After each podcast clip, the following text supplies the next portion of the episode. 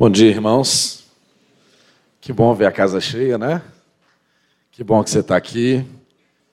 Nós estamos estudando o livro de Efésios. Eu peço aos irmãos que abra a sua Bíblia aí no livro de Efésios. No capítulo 1. Efésios, capítulo 1. Para a gente dar sequência ao que vimos estudando aqui. Iniciamos na semana passada um estudo expositivo da carta, expositivo da carta de Efésios. Na semana passada vimos o capítulo 1 do verso 1 ao verso de número 14. E hoje, com a graça de Deus, nós vamos estudar aqui Efésios capítulo 1, do verso 15 ao verso de número 23, encerrando aí esse capítulo primeiro. Mas antes disso, eu peço a você que curva a sua cabeça e vamos orar. Deus, o Senhor nos ajuntou aqui nesse lugar. O Senhor nos fez acordar nessa manhã. O Senhor renovou as suas misericórdias sobre nossas vidas. O Senhor nos conduziu, tem nos, tem nos conduzido a nós e a nossa casa, a nossa família. E nessa manhã, Deus, nós cremos que tu podes fazer algo novo nas nossas vidas. Nós cremos verdadeiramente que o Senhor pode nos ensinar um pouquinho mais aquilo que o Senhor deseja para a sua igreja. E por isso nós estamos aqui nesse ajuntamento.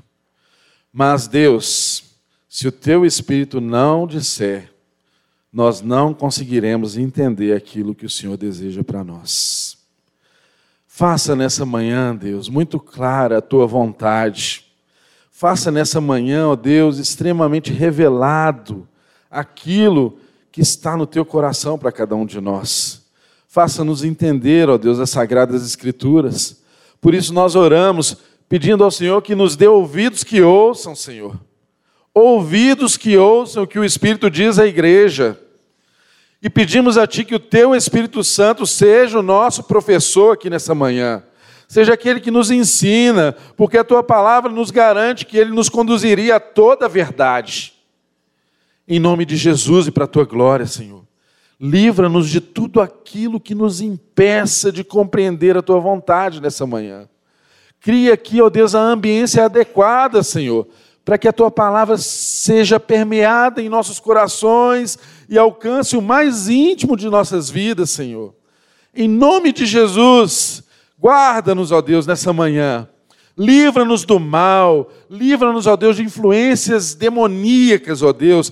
Livra-nos, ó Deus, de qualquer situação que possa nos tirar, ó Deus, da tua vontade preparada para nós aqui nessa manhã. Em nome de Jesus, unja-nos, ó Deus e fale em nós e através de nós, Senhor. Para a tua glória nós oramos, Senhor. Amém. Convido você a fazer a leitura aí a partir do verso de número 15. Efésios capítulo 1, verso de número 15 em diante. Está escrito: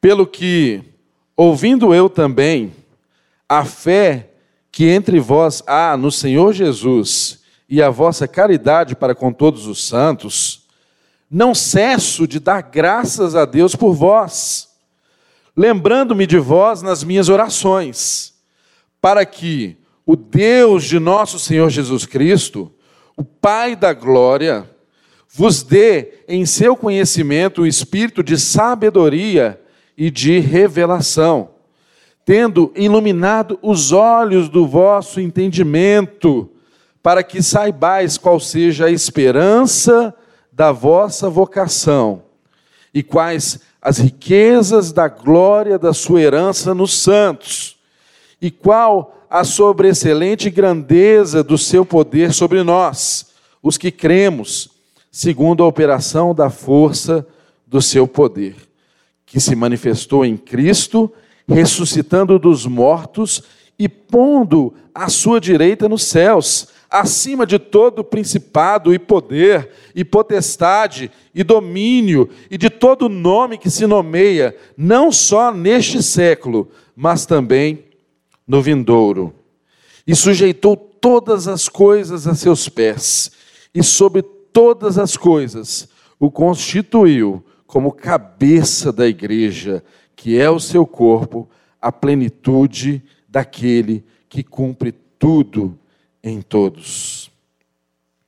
Amém. Irmãos, nós estamos aqui no meio do capítulo 1 e eu preciso fazer um breve resgate do que nós vimos semana passada aqui, para termos uma compreensão mais adequada, mais contextualizada sobre o que nós vamos ver especificamente do verso 15 em diante hoje. Nós vimos aqui que a carta escrita aos Efésios é uma carta que não é direcionada, endereçada apenas para uma igreja localizada em uma cidade em um tempo histórico específico. Essa é uma carta que alcança as nossas vidas. É uma carta escrita e inspirada por Deus, como vemos aqui no capítulo 1. Ele diz assim: Paulo, apóstolo de Jesus Cristo pela vontade de Deus, aos santos que estão em Éfeso e fiéis em Cristo Jesus. Ou seja, é um texto direcionado à igreja de Éfeso, mas é um texto direcionado a todos aqueles que estão em Cristo Jesus. E nós pertencemos a uma igreja local. Nós somos Lagoinha Mineirão. Quem aqui é Lagoinha Mineirão? Nós somos Lagoinha Mineirão, mas toda a igreja de Cristo também pertence a Cristo. Todos nós estamos em Cristo. Somos parte dessa igreja orgânica que está em toda a terra, em todos os lugares. E essa palavra de Deus, ela não alcança apenas a igreja de Éfeso, ela alcança a minha vida e alcança a sua vida de uma forma tremenda e de uma forma atual. Nós sabemos que Éfeso era uma cidade muito importante naquele contexto. Era uma cidade onde havia um comércio punjante, onde havia uma, uma cultura idólatra, uma cidade grande, uma cidade que era um centro comercial, uma cidade que estava na principal rota do mar Egeu, ali entrando para o Oriente, para quem vinha da, da, do Império Romano na rota comercial. Era uma cidade próspera, uma cidade rica, uma cidade que atraía as pessoas, uma verdadeira metrópole. Era Éfeso. Mas naquela cidade havia muita idolatria. Naquela cidade havia uma dedicação, um templo à deusa Diana, a conhecida Diana dos Efésios. E a gente vê relatos em outros textos da Bíblia que Paulo, quando chegou e pregou o evangelho naquele lugar, ele trouxe alguns transtornos. Algumas pessoas que ganhavam dinheiro com a fé, que ganhavam dinheiro com aquela idolatria, elas tiveram as suas indústrias, né, os seus feitos comerciais atrapalhados por Paulo. Isso gerou uma grande confusão. Mas nós temos aqui também o testemunho de que naquela cidade o evangelho floresceu, o evangelho cresceu. E essa carta nos mostra isso de uma forma muito clara, que Paulo está direcionando essa carta aos fiéis que estão ali, e ele traz algumas qualificações no texto que nós lemos acerca dessas pessoas, quando ele então ora por elas. Mas o que é importante nós compreendermos aqui nesse texto? Além do destino dessa carta, aos santos, aos fiéis em Cristo Jesus, é muito importante nós compreendermos e lembrarmos que essa carta fala também de bênçãos e bênçãos espirituais nos lugares celestiais em Cristo Jesus. Algo que no nosso meio virou quase que um jargão. A gente falar de bênçãos espirituais nas regiões celestiais em Cristo Jesus. E aqui Paulo revela um contraponto, algo impressionante que o povo de Israel estava acostumado, estava conduzido o tempo inteiro no, na velha aliança em busca de uma bênção que era uma bênção material, que era uma bênção que se materializava numa terra, numa promessa, em um lugar, em um espaço. E agora Paulo fala para esse povo ali em Éfeso e diz para nós que as bênçãos que Deus tem para nós, elas são de natureza espiritual. E ele então trata aqui de uma forma muito interessante que essas bênçãos têm origem no Pai, e que essas bênçãos estão na esfera do Filho, e que essas bênçãos têm a natureza espiritual, estão no Espírito, no Espírito Santo. Ou seja, a gente vê a Trindade se manifestar aqui no texto, no capítulo 1, logo no início do texto. E temos que lembrar, ele diz assim: olha. Bendito Deus e Pai de nosso Senhor Jesus Cristo, o qual nos abençoou com todas as bênçãos espirituais nos lugares celestiais em Cristo Jesus. Ou seja, o Pai já nos abençoou. O, o verbo está no passado, já somos abençoados no Pai. Bendito seja o Deus e Pai de nosso Senhor Jesus Cristo, que já nos abençoou. Ele é Deus e Ele é Pai. E só no Deus Pai de Jesus Cristo que nós alcançamos essas bênçãos. Porque saber que Deus é Deus, até a natureza nos revela. Se você olhar para uma dessas janelas e ver que impressionante que é uma árvore dar o seu fruto, dar a sua flor, um pássaro ser sustentado, o sol, a chuva, a natureza testifica de que há um Deus. Nós não precisaríamos do Espírito Santo, nem mesmo de Jesus, para nos mostrar que Deus existe. Mas algo tem que alcançar os nossos corações nessa manhã. É que Paulo está falando do Deus e Pai de nosso Senhor Jesus Cristo. Saber que Deus existe, todo mundo sabe. Mas somente em Cristo nós podemos conhecer o Pai. Só em Jesus Cristo o Deus, o soberano, se torna Pai para as nossas vidas. Só em Jesus Cristo nós alcançamos a paternidade de Deus. E por isso ele nos diz de forma muito clara que bênçãos são essas. Onde estão essas bênçãos? Estão todas em Cristo. Que bênçãos espirituais são essas? Nós vimos aqui com muita propriedade na semana passada. Fomos ensinados aqui do púlpito algumas dessas bênçãos que o próprio texto relata que Deus disponibilizou, já disponibilizou a nós, em Cristo Jesus. E o texto fala de uma bênção que diz respeito ao passado, uma bênção da eleição. Diz que antes da fundação do mundo, antes da fundação do mundo, nós fomos eleitos nele. Mas não foi uma eleição qualquer, nós fomos eleitos para sermos santos e irrepreensíveis. E essa eleição se deu antes da fundação do mundo. O texto bíblico diz lá em Pedro também, na carta de Pedro, que antes da fundação do mundo, o sacrifício de Jesus já era conhecido e efetivo. Entenda uma coisa: Deus te elegeu no amor dele antes que o mundo fosse mundo. Deus nos elegeu no amor dele, na vontade manifesta dele, antes que a matéria fosse matéria.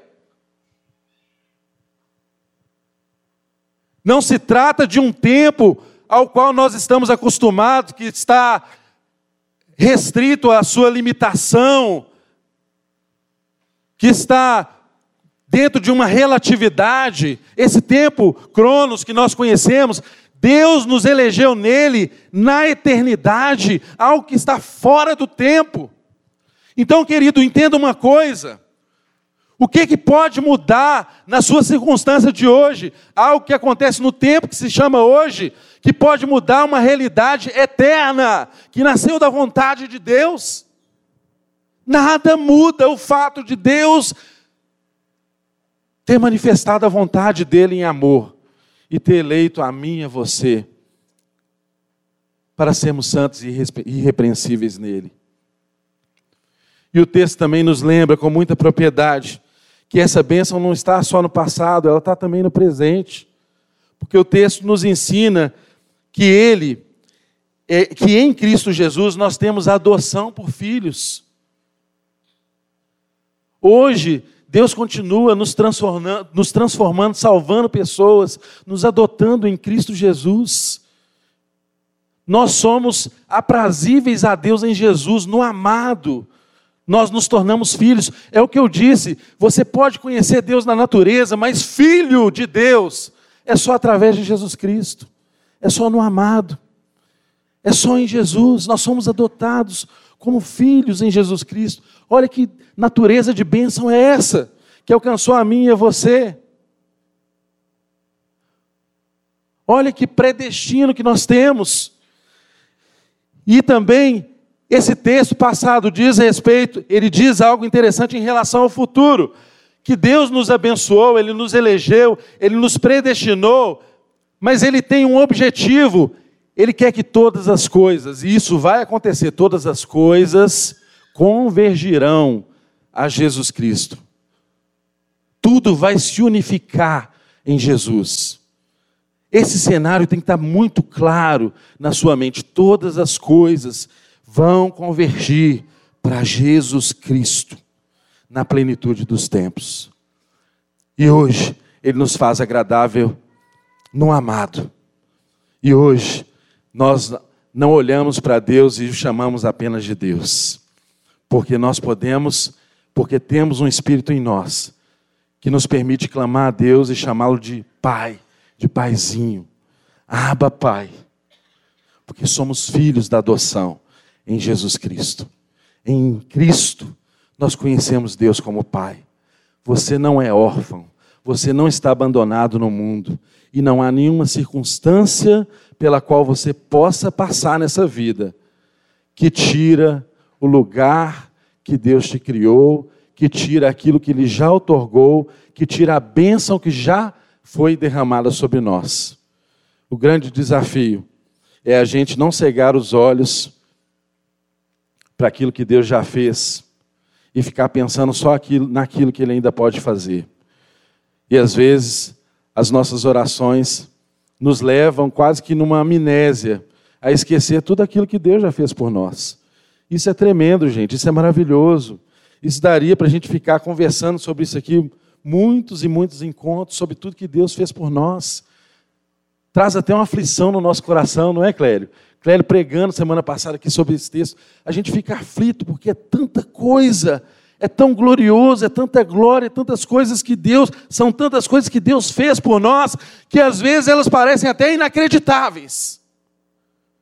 E você se pergunta assim: como? Como um Deus pode ter, antes da fundação do mundo, escolhido me amar? Como um Deus pôde, no seu filho, escolher me redimir? Verter o sangue do seu filho unigênito por mim, um homem pecador, falho. Como? Como que Deus vai convergir todas as coisas em Cristo Jesus? Essas dúvidas podem rondar a nossa mente, mas o texto também nos traz consolo e nos ensina quando ele diz assim: que nós temos uma garantia. Que garantia é essa? Que nos ensina que o que aconteceu, de fato aconteceu, porque eu e você não estávamos lá quando a vontade de Deus se manifestou, não é verdade? Quem estava lá para aferir quando a vontade de Deus se manifestou e ele disse assim: Eu elejo você. Nenhum de nós estávamos lá. Nenhum de nós aqui estávamos ali na região da Palestina quando Jesus Cristo foi crucificado. Estava? Alguém aqui estava? Alguém aqui pode dizer assim: Eu nasci há 10 mil anos atrás. Não, né? Graças a Deus que não, não é? Só na vontade do Pai que você estava muito antes de 10 mil anos atrás. Você não estava quando Jesus Cristo foi crucificado. Não estava lá, nem eu, nem você. Agora, o que, que nos traz garantia acerca disso? O Espírito Santo da promessa. O texto diz que nós fomos selados com o Espírito Santo da promessa e ele é o penhor da nossa herança. O texto diz que ele é o penhor da nossa herança. Sabe o que é penhor? Penhor é uma modalidade de garantia. Penhor é uma espécie de garantia. Antigamente as pessoas queriam um empréstimo, elas iam na Caixa Econômica Federal, lembram disso? Quem lembra disso aqui? Levanta, denuncia que isso é antes da década de 70. Levanta a mão. Isso. Existe até hoje, né? Não é tão comum, mas antigamente era muito mais comum. A pessoa pegava aquela joia de família valiosa, ela precisava de uma grana, ela ia lá e entregava aquela joia em penhor. E pegava o dinheirinho. Se ela não pagasse, a joia pagava. Qual que é a questão básica para o penhor ter validade. Você pode ir lá na Caixa Econômica e entregar uma joia que vale 100 mil e resgatar 200 mil de empréstimo? Sim ou não? É lógico que não. A garantia tem que ser maior do que o que você resgata. Então preste bem atenção o que, Deus quer nos ensinar nessa manhã. O Espírito Santo de Deus é a garantia de que Deus fez de que Deus faz e de que Deus fará tudo aquilo que Ele, antes da fundação do mundo, escolheu fazer segundo a Sua vontade e não segundo aquilo que eu e você podemos fazer. Isso não está na nossa mão.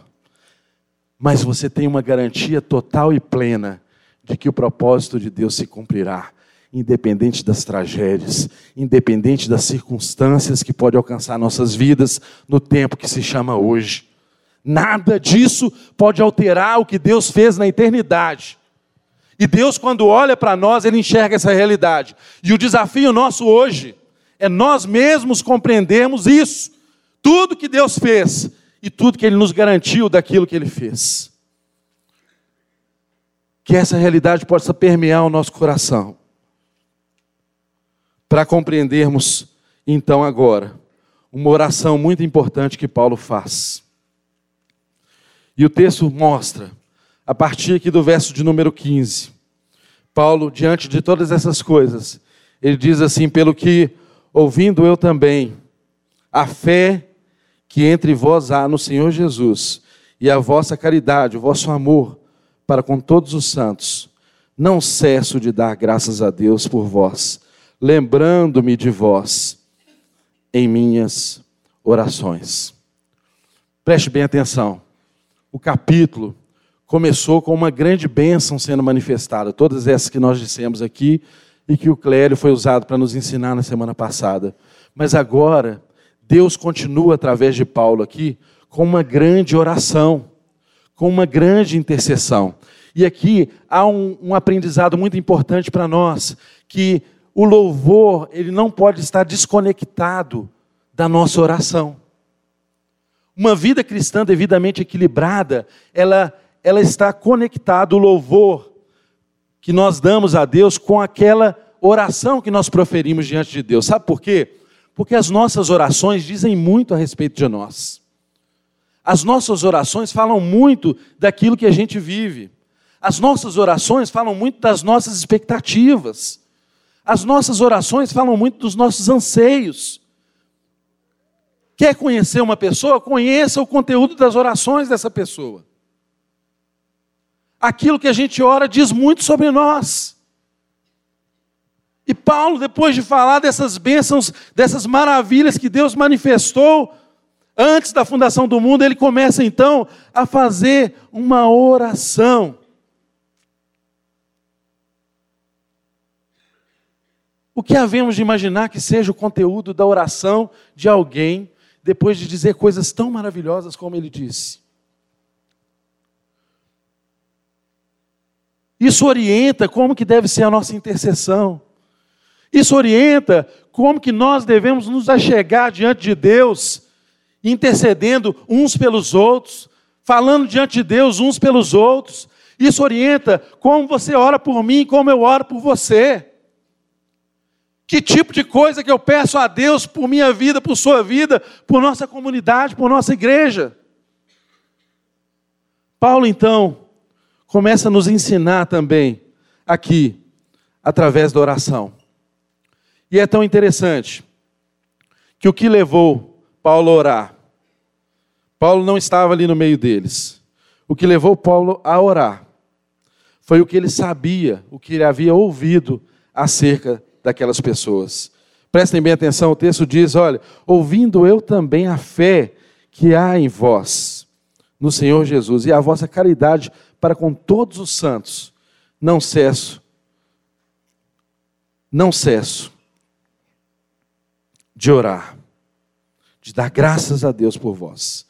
Paulo está dizendo que a fé que aqueles irmãos manifestavam e o amor de uns para com os outros era algo aparente, era um testemunho cristão. Gente, e aqui diz a fé para com os santos, ou seja, a fé daquela igreja que estava ali não era uma fé que se manifestava por quem eles preferiam, preferiam. Não era uma fé que se manifestava por alguém com quem eles tinham afinidade. Era uma fé que se manifestava e um amor que se manifestava para com todos os santos. E igreja, essa é uma carta que trata da igreja. Igreja é esse contexto onde nós somos chamados a amar a todos, onde nós somos chamados a não fazer acepção das pessoas. E Paulo dá testemunho que orava por aqueles irmãos, testificando de que a fé e o amor deles eram conhecidos. Se ouvia falar dos irmãos de Efésios acerca da forma como eles viviam amorosamente uns com os outros, o testemunho da fé. Porque nós não podemos conceber uma fé que seja dissociada do amor. O amor, ele vai autenticar tudo, até a nossa fé. Se a nossa fé não é uma fé amorosa, ela não tem validade diante de Deus. Pode ser até uma fé na fé. Então, Paulo começa a trazer essa orientação para eles, mas com essa consciência de que estava diante de um povo que era conhecido pela forma com que eles manifestavam a fé e o amor para com todos os santos. Ele diz assim: Não cesso de dar graças a Deus por vós, lembrando-me de vós em minhas orações para que o nosso Deus, Senhor Jesus Cristo, o Pai da glória, vos, o Deus de nosso Senhor Jesus Cristo, o Pai da glória, vos dê em seu conhecimento espírito de sabedoria e de revelação. Preste bem atenção. Nós vamos entrar aqui no conteúdo da oração de Paulo. O que que Paulo colocava na sua oração? O que que ele pedia na sua oração? é muito importante nós compreendermos que ele já estava falando para pessoas que já eram abençoadas em Cristo Jesus, que Deus já tinha abençoado antes da fundação do mundo. Mas só que há um problema entre você ser alguém e você saber quem você é. Qual o problema que nós, como cristãos, vivemos? A maioria dos seus problemas e dos meus problemas, eles passam por uma razão muito simples: é porque nós não compreendemos inteiramente quem nós somos. E por não compreendermos quem nós somos, nós não conseguimos viver de acordo com a identidade que temos. E sabe quem é que te dá a sua identidade? Não é você mesmo. Quem dá a sua identidade é o seu pai. O seu pai é quem te identifica, quem dá a sua identidade. Não é você que escolhe a sua identidade. Não são seus atos que te identificam. Não são seus méritos que faz você ser quem você é. Lembrem da escada que o clero ensinava aqui semana passada. Você não tem condição de subir um só degrau. E é por causa disso que o filho desceu ao nosso nível e nos alcançou, e nós estamos nele. Portanto, quem está em Cristo tem toda a bênção do Pai e todas as bênçãos espirituais do Espírito Santo. Nós precisamos compreender essa realidade. Que uma coisa é você ser alguém, e outra coisa é você entender o que você é. Uma coisa é você ser rico em Deus, outra coisa é você compreender as riquezas que você tem em Deus. Às vezes o grande problema nosso é esse, nós não compreendemos o que nós temos em Deus. É aquele cara que, que, que compra um cruzeiro né, marítimo com a sua família, vai para o cruzeiro, embarca, tudo bonito, bacana, aquela música legal, aqueles espaços bacanas demais, aquele tanto de loja legal, aquela comida maravilhosa, mas só que ele vê aquela comida maravilhosa e fica com medo de comer, fala assim, não, esse negócio é muito legal, deve ser muito caro. Aí Ele não desfruta daquilo. Ele vê aquela piscina de onda bacana, o filho dele está doido para ir naquela piscina, ele fala assim: Não, meu filho, não vai não, que esse negócio deve ser o olho da cara.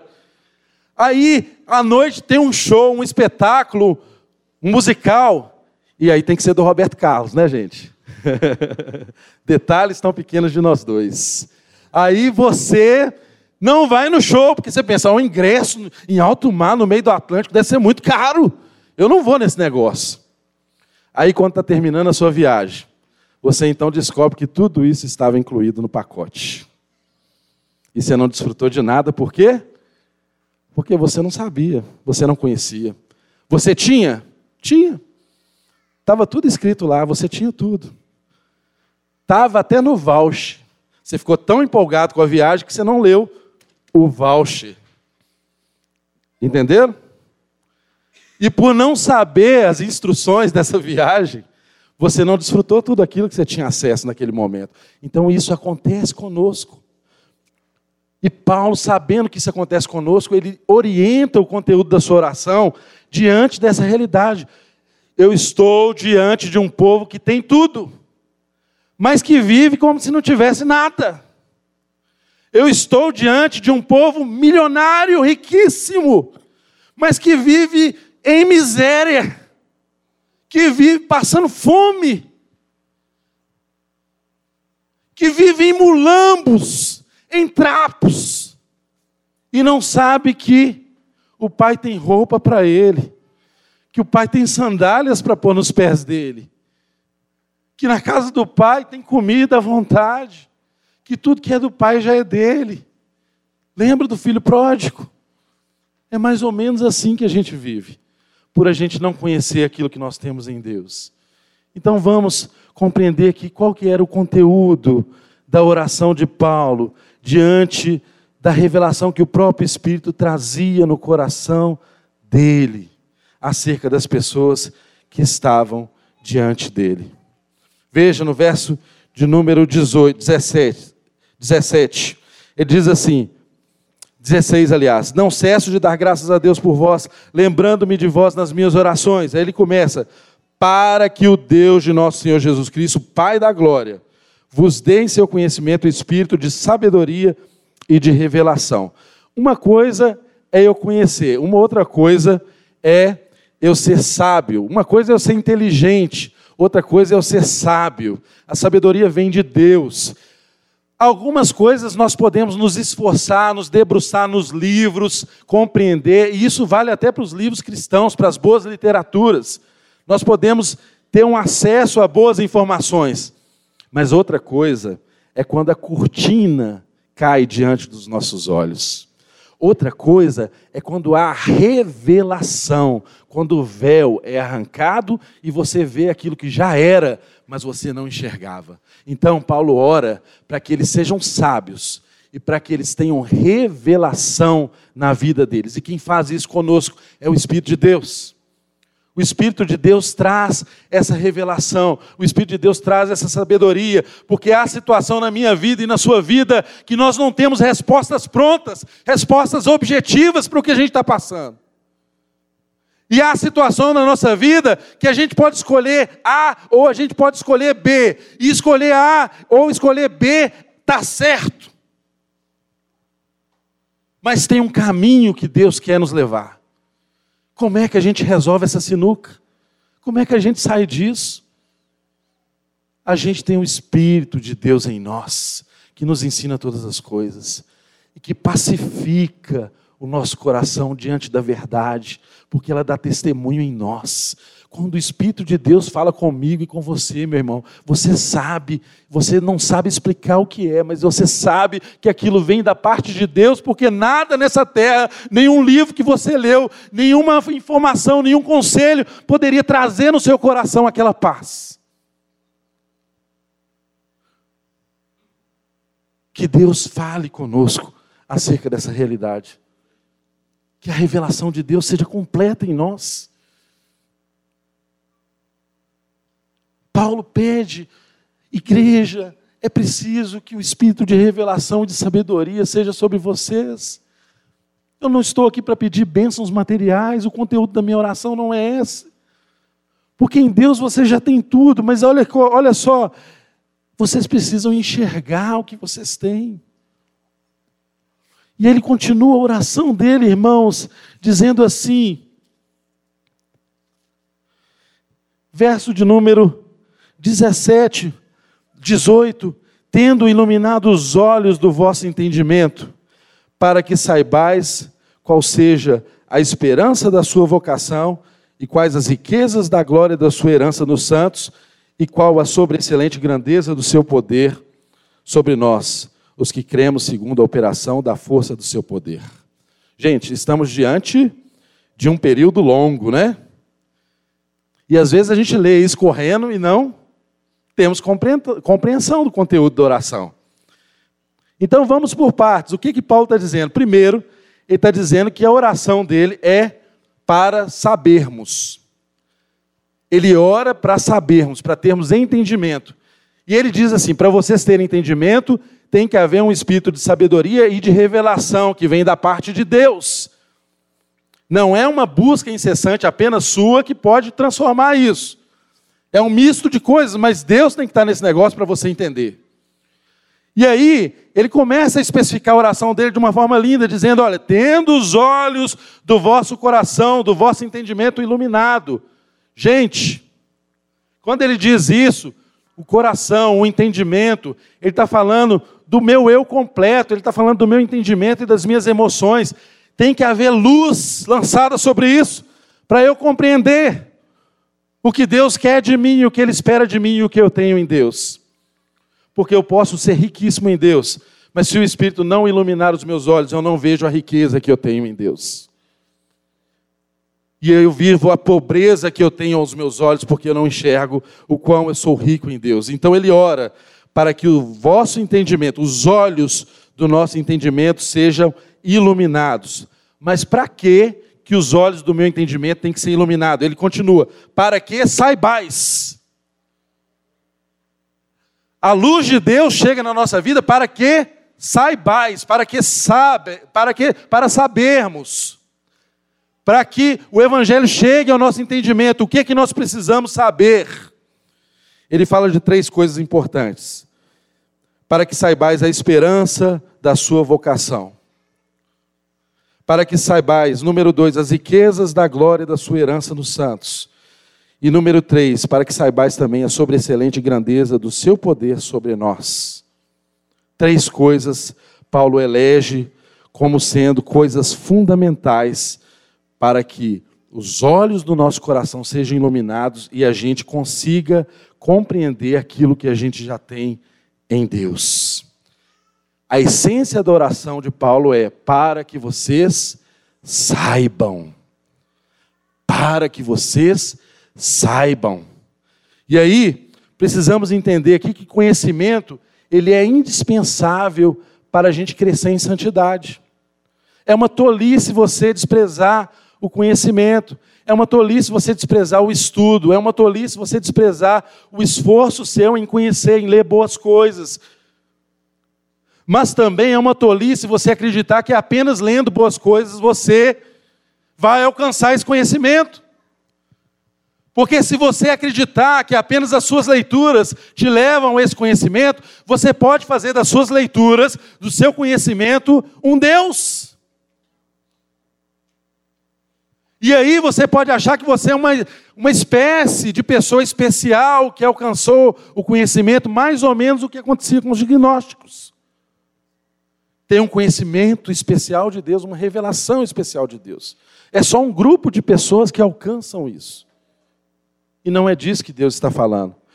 O conceito hebraico de conhecimento era um conhecimento da experiência mais o conhecimento do entendimento. Eram duas coisas associadas: entendimento, exercício da mente, mais as experiências. E ao longo do texto aqui nós vamos ver que Deus parece mesmo trabalhar conosco dessa forma com os conhecimentos que a gente pode aprender, até historicamente, e com aquilo que a gente precisa experimentar, para que a realidade de Deus seja algo completo nas nossas vidas. E ele então especifica aqui que a gente precisa de revelação para ter entendimento. Que a verdade, o ministério do Espírito da Verdade é um ministério de iluminação. Ilumina os olhos do coração, abre os olhos para essas três grandes verdades. A esperança do nosso chamamento, que é a primeira verdade que Paulo coloca aqui diante de nós. Qual a esperança do seu chamamento? Gente, essa é a pergunta que todo crente, depois de se converter, se faz. Para que, que eu fui chamado? Para que, que Deus me resgatou? Para que, que Ele me salvou? Eu fui chamado para quê?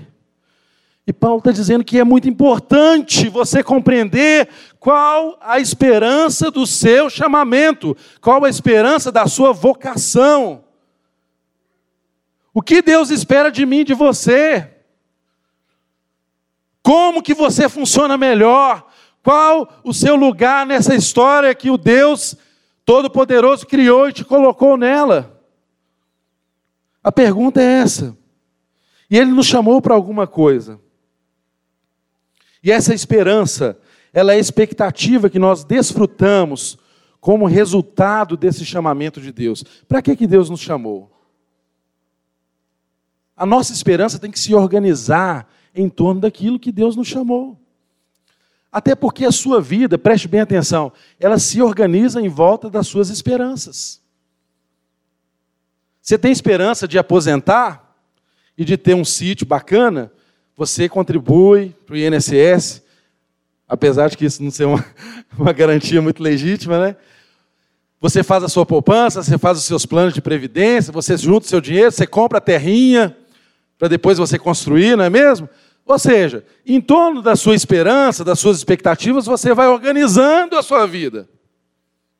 É assim com todo mundo.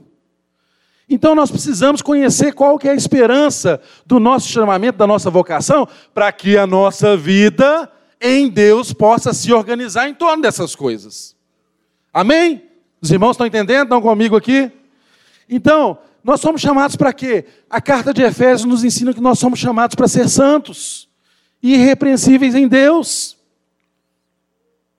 E essa santidade, ela vai se expressar na quebra do jugo da lei.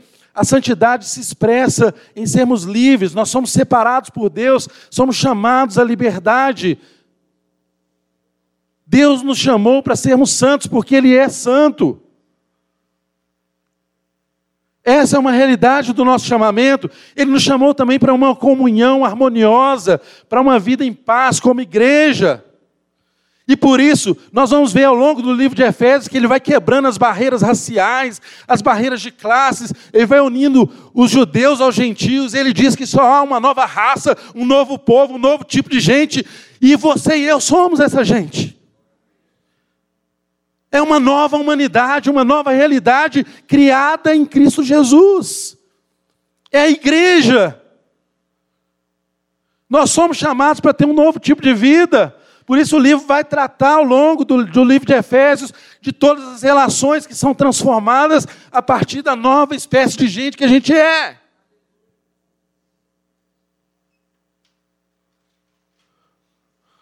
O texto nos ensina que nós temos que ter esperança acerca dessas coisas. Nós somos chamados também para o sofrimento, para a aflição. Jesus disse: No mundo vocês terão aflições, mas tem de bom ânimo. Eu venci o mundo. Mas depois do sofrimento há um momento de glória. A glória vem depois do sofrimento, porque tudo isso aqui ó, vai se reverter na glória de Deus. O fim de tudo é a glória de Deus.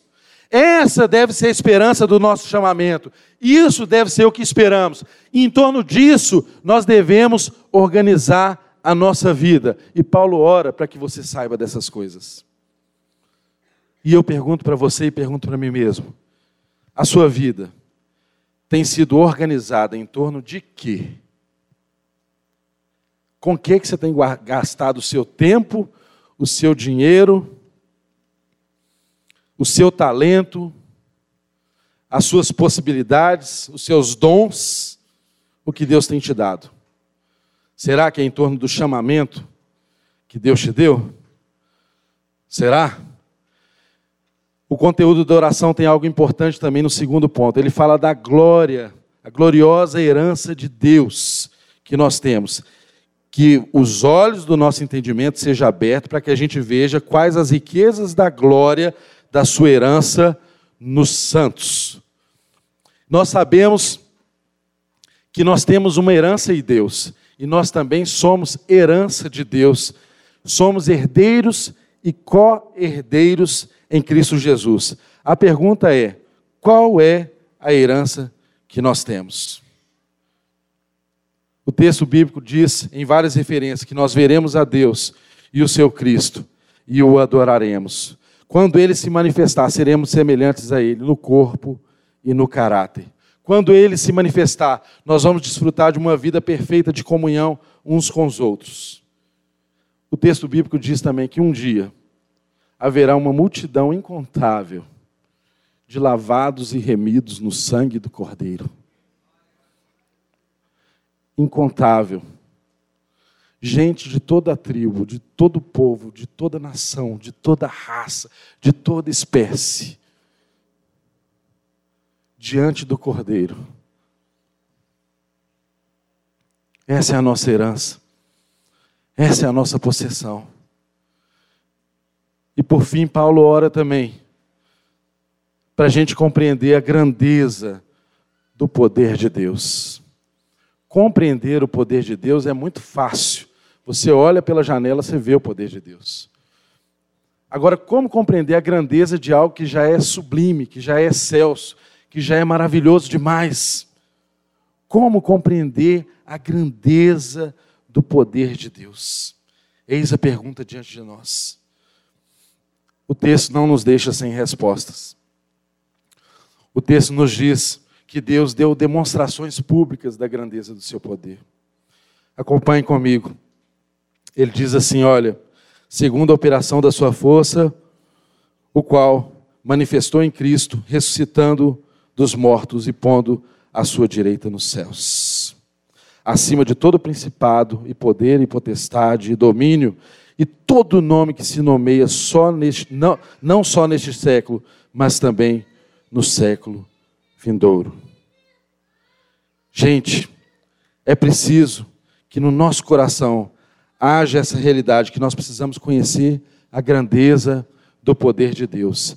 Mas Paulo não deixa de dar demonstração acerca do que é o poder de Deus.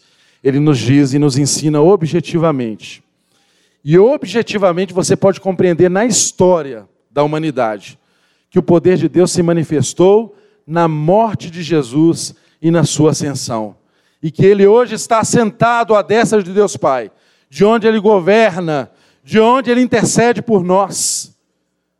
A história dá testemunho que objetivamente o Filho de Deus nasceu nessa terra, morreu e foi assunto aos céus. Isso não é uma historinha que nos contaram.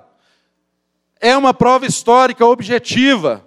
Mas Deus também não se revela acerca do poder dele para nós apenas sobre os fatos históricos que aconteceram com Jesus. E aí, muito importante, Deus nos dá experiências subjetivas com o Espírito Santo dele nos dias de hoje. E hoje o Espírito Santo de Deus pode testificar no nosso espírito que somos filhos de Deus, de que uma obra foi feita e acabada na cruz do Calvário, que nós somos redimidos, que nós somos filhos por adoção. Isso tem que encher o nosso coração. Compreenda a grandeza desse poder. Ele dá o exemplo maior para nós compreendermos, porque nós não compreendemos por completo o que é o poder de Deus. Quem conhece o que é o poder de Deus? mas ele nos dá provas daquilo que é acessível a nós. Ele fala: o mesmo poder que ressuscitou a Jesus Cristo dentre os mortos está disponível a mim e a você no dia que se chama hoje, através do Espírito Santo de Deus. Isso tinha que fazer você flutuar. Isso é tremendo demais. O mesmo poder que fez Jesus ser ressuscitado dos mortos. Sabe por quê, meu irmão e minha irmã? Por uma razão muito simples. Se tem duas coisas que nós homens não conseguimos controlar e resolver, é o problema da morte e o problema do mal. Não conseguimos resolver. Eu e você um dia morreremos. Há pessoas no nosso meio que choram, familiares recentes que morreram. E a gente chora porque a gente não nasceu para morrer. Por isso que o, o escritor diz que a morte é a indesejada das gentes. Nós não desejamos a morte, nós não nos preparamos para ela, nós não sabemos lidar com ela. Quando ela bate na nossa casa, na nossa porta, a gente desaba, a gente chora, porque a gente não nasceu para morrer.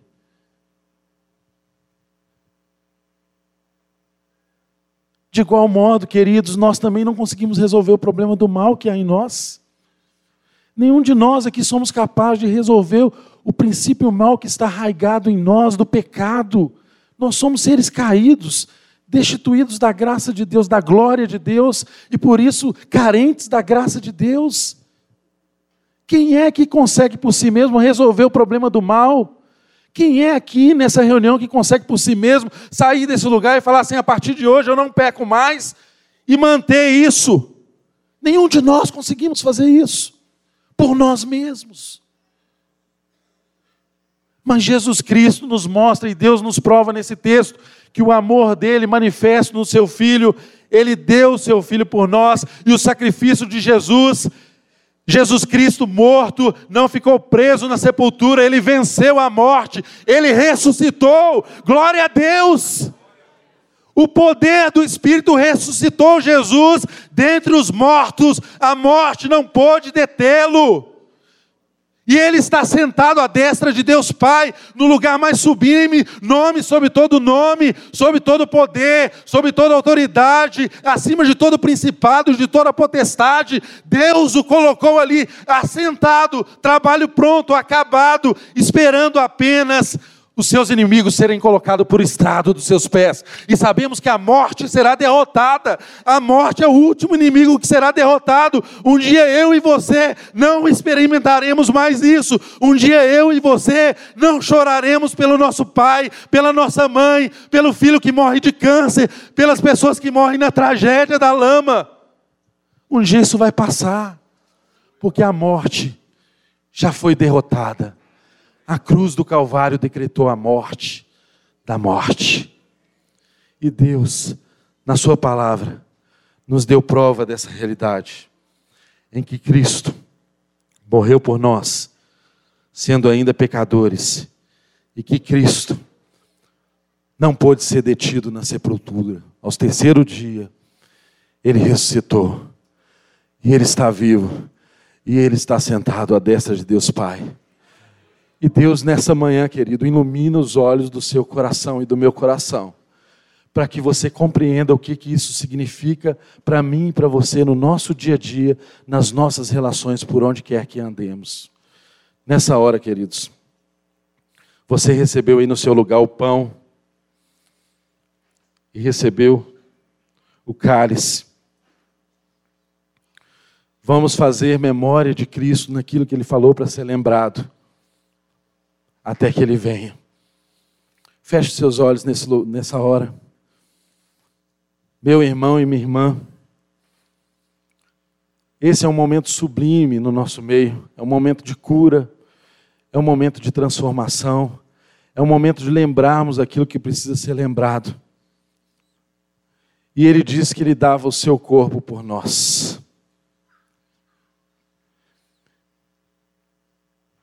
E se Ele deu o seu corpo por nós, eu quero nessa manhã, depois da palavra que você ouviu, que o Espírito de Deus traga ao seu coração a resposta. Cristo deu o seu corpo por nós. Quem é o corpo de Cristo? Eu e você somos o corpo de Cristo.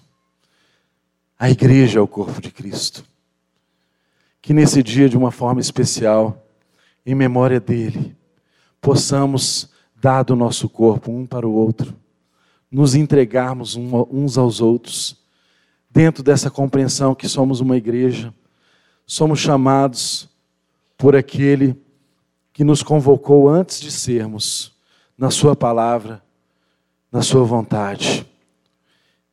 nessa hora em que comemos o pão e bebemos o cálice, que a morte do Senhor seja anunciada até que Ele venha. E mais do que isso, meu querido, que a minha vida e a sua vida seja o anúncio dessa morte até que Ele venha. Que a minha vida e a sua vida seja esse corpo dado por todos os lugares, que alcança todas as pessoas, anunciando que a salvação já é uma realidade, que o Filho de Deus morreu e ressuscitou, e que nele nós temos salvação, e que ele não nos deixou órfão, que nós temos um Deus que nós podemos chamar de Pai, e que nós temos um Espírito que é a nossa mãe, que nos ensina todas as coisas. Em nome de Jesus, diante dessa consciência, comamos o pão e bebamos o cálice.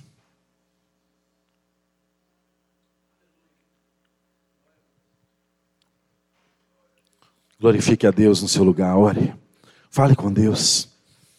Fale, fale, fale com Deus nessa hora.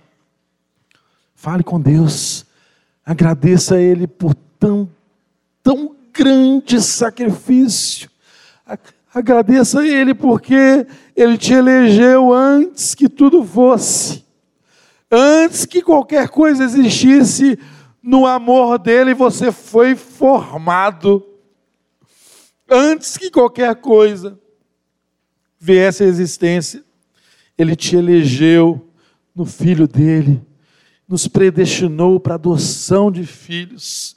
E por isso, querido, nessa manhã eu sei que o mesmo Espírito que testifica no meu coração testifica no seu, que você tem um Deus que é Pai, um Deus que cuida de você, um Deus que sabe o que você sente, o Deus que conhece o que você padece, porque foi um Deus que não estava inerte, que não estava à parte do nosso sofrimento, ele sofreu as nossas dores, ele sofreu as nossas enfermidades, ele levou sobre si tudo aquilo que nós deveríamos carregar.